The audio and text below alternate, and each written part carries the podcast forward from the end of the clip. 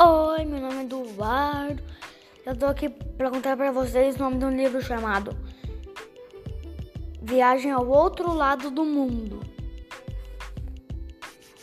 É um menino chamado Murilo que de cidade pequena que foi com seu pai para São Paulo. O menino se perdeu no metrô e se deparou com um menino de rua chamado Barriga. E ele disse que ia ajudar a achar seu pai. Ele passou medo, frio, fome e saudade de casa. Finalmente encontrou seu pai.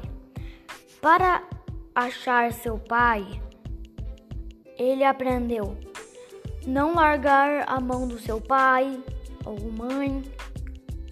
Como a vida é difícil dos meninos de rua, é importante a família. Existem pessoas boas, ajudar pessoas. Essa é a dica. Tchau!